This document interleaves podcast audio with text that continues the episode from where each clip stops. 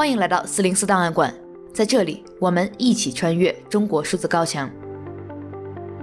正如我们上一期播客中讲到的，自从俄罗斯入侵乌克兰的战争开始，在官方假新闻、言论审查的推波助澜和民间狂热的强人崇拜之下，简体中文互联网上对于俄罗斯和普京的支持，以及对于乌克兰的戏谑和嘲笑，成为了主流声音。在这样的声音之下，俄罗斯的侵略行为成为了保护自身安全和所谓反纳粹的必要行动，而乌克兰的抵抗则成为了无必要的牺牲。乌克兰平民的死亡则被归结为选错了政府，甚至是乌克兰自己的军队所为。国内很多对战争的批评和反思被安上了圣母的帽子。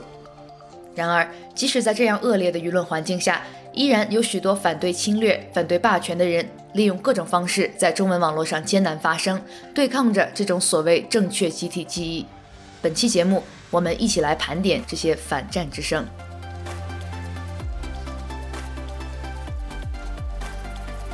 从战争开始以来，中文互联网上充斥着谣言和真假难辨的流言。而官方不仅放任自流，很多时候还会直接下场助推谣言的传播。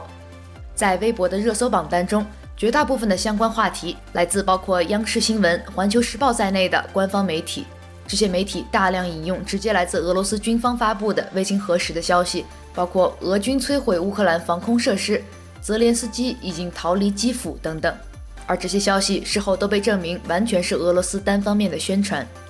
与这种基于立场放弃新闻伦理的做法相反，一些民间组织和记者坚守新闻伦理，对于战争中纷乱的消息进行核查和求证。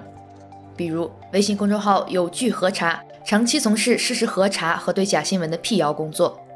自从俄罗斯入侵乌克兰的战争爆发以来，这个公众号也在每天对中文互联网上大量流传但出处不明的信息进行详细的核查整理。迄今为止，已经对南斯拉夫球员二十三年前抗议北约轰炸遭禁赛，切尔西球员拒绝为乌克兰默哀，乌克兰自导自演群众逃离等亲俄罗斯的谣言进行了辟谣，同时也对于乌克兰第一夫人上战场等谣言进行了澄清，用新闻专业主义的精神，在真假难辨的舆论场上坚持传播真实信息。常驻欧洲的记者陆晨和王庆则用长期的观察和采访的经验，在公共舆论场上传播着关于乌克兰的消息。王庆是界面新闻驻欧洲记者，此前一直活跃在对于欧洲问题报道的一线。在本次战争爆发后，他对于欧盟各国政府的反应、人民的反战游行一直持续关注。三月更是深入到波兰、乌克兰边境，观察报道从乌克兰逃出来的难民。记者陆晨也长期在关注乌克兰问题。曾经报道过始于2014年的乌克兰东部危机和泽连斯基的就职典礼。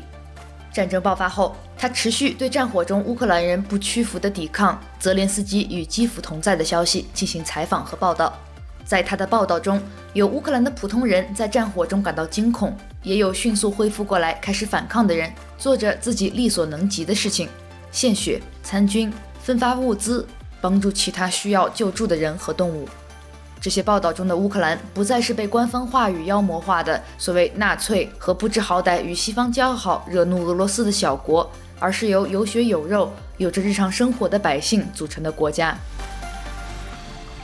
战火中，在乌克兰的华人也在网上发声，表达对于中文网络上骚扰乌克兰女性言论的愤怒，展现自己在乌克兰生活的真实状况。在这些在乌华人的声音中，有始终相信国家和大使馆的。也有批评大使馆对于撤侨工作安排糟糕的，也有表达和乌克兰人民站在一起反抗俄罗斯侵略者的。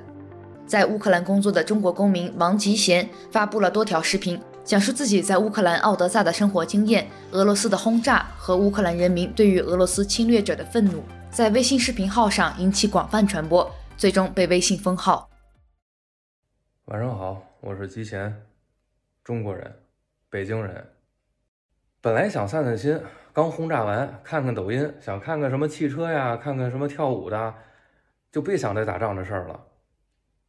我我就特别不理解了，这个呃，车臣给你们什么钱，给你们什么好处了啊？普京给你们什么好处了啊？普京派兵过来打，这么开心，这儿中国人在奥德萨呢，在乌克兰呢，你们的大使馆在基辅呢，中国人在基辅呢。俄国人没那么支持普京，你们比俄国人还支持普京。我不管是哪国人，首先我他妈是个人，我尊重生命，人有权活着，我们不害怕，我们愤怒，好好的上着班过着日子，导弹他妈飞过来了，就在我办公室边上。你们支持，不管哪一边啊，我希望你们站在生命的那一边，动动脑子，这是你表达善意的最好的方法。在中国严密的新闻审查之下，有些媒体也试图从微观的个人故事来反映这场侵略战争造成的伤害。媒体先声制造发布了一篇讲述留学生逃难历程的文章，《骑摩托逃离乌克兰：一个中国留学生在路上的五天》。文中提到了一路上见到的人们被打碎的生活，普通乌克兰人的善良互助，以及俄罗斯人对于战争的反对。文章里引用了一位俄罗斯同学的话。对我而言，俄罗斯是矛盾的象征。我非常爱他，想念他，但同时我意识到我很不想生活在那里。我想告诉我所有的外国朋友，俄罗斯远比西方媒体展示的更复杂和多元。在此之外，你不能把整个国家，尤其是如此巨大的国家，降格为当权者的意志。除了新闻之外，也有很多人用评论、艺术和翻译的方式来表达自己对于这场战争的观点。诗人余秀华在公众号发表了诗歌《我祈求诗歌能够阻挡一辆坦克》。诗里写道：“我祈求在已经多灾多难的地球上阳光普照，没有比战争更邪恶的事情，没有比战争更低级的侵略。我祈求和平。”这篇文章的评论区出现了大量对于作者的人身攻击和支持俄罗斯的言论。有留言写道：“和平从来不是靠祈求而能得来的。”余秀华回复道：“我祈求你上战场。”余秀华的诗歌和强硬的回复引起了大量转发，但他的这篇文章很快被禁止转发，评论区也消失不见。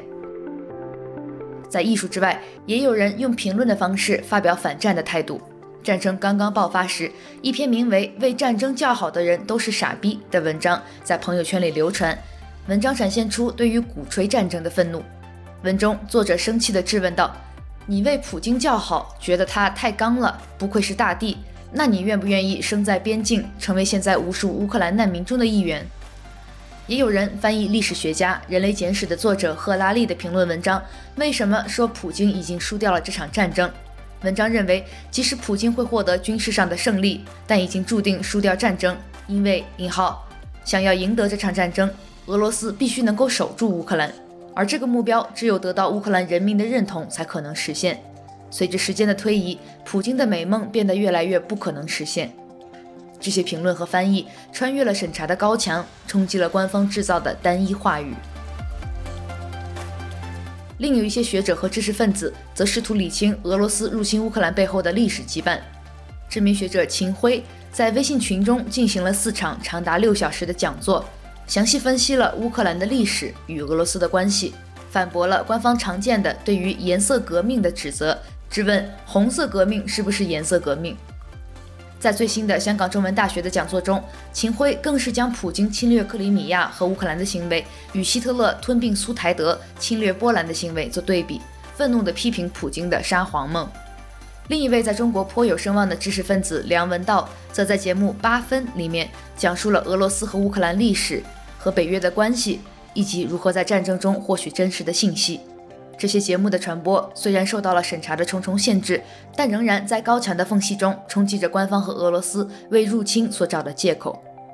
还有一些人则勇敢地走上街头，表达自己对于战争的反对。在杭州和重庆，都有普通市民在市中心举起反战的标语。杭州的那位市民面对执法人员的阻止，质问：“这犯法吗？请问我犯了什么法？”著名演员袁立也拍摄视频呼吁和平，成为极少数公开反战的中国公众人物。战争就是一个平民的儿子不远千里去杀死另外一个素不相识的平民的儿子。War is civilian marching thousands of miles away to kill another swelling.。我们不要战争，呼吁和平。上面这些反战的声音和行动，面对着高墙和中国网络严格的审查制度，经常被删除。而也有一些人为了保留这些记忆而做出努力，比如电报简中赛博坟场频道持续收集简体中文互联网上的言论，包括来自微博、豆瓣、知乎等社区的反战声音。中国数字时代也在网页上开设了俄罗斯入侵乌克兰专题，记录那些对于中国官方和民间主流战争言论的挑战。还有更多反战的声音在微信群、朋友圈口耳相传之中，来自默默无闻的厌恶战争和侵略的普通人。我们无法列举出他们的名字，但他们的存在让在严密审查和舆论控制下狂热的支持战争氛围出现一道裂缝，让善良有同理心的人们感觉不再孤单，让反对战争的人们感受到与乌克兰人民在反抗威权中的相互连接。